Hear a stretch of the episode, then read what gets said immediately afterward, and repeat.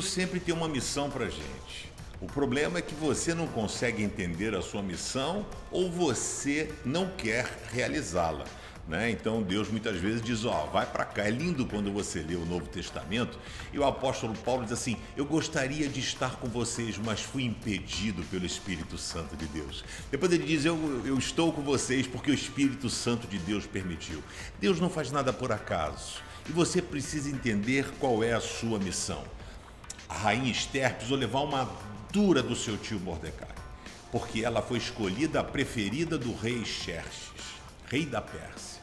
E de repente, numa situação em que o povo de Israel poderia ser consumido, o rei já tinha assinado um decreto que quando chegasse tal dia, qualquer pessoa poderia matar qualquer cidadão judeu que morasse perto, poderia matar um vizinho, um amigo, seja quem for, e você não seria condenado por isso.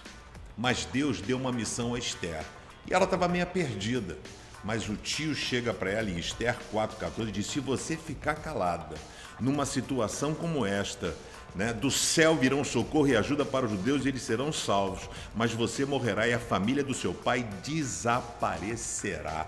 Esther entendeu a missão dela e ela a cumpriu com excelência e a chacina não aconteceu. Qual é a sua missão? Você não sabe? Eu vou dizer para você. A sua missão é amar a Deus sobre todas as coisas e amar o próximo como se fosse você. Valeu? Curtiu o vídeo?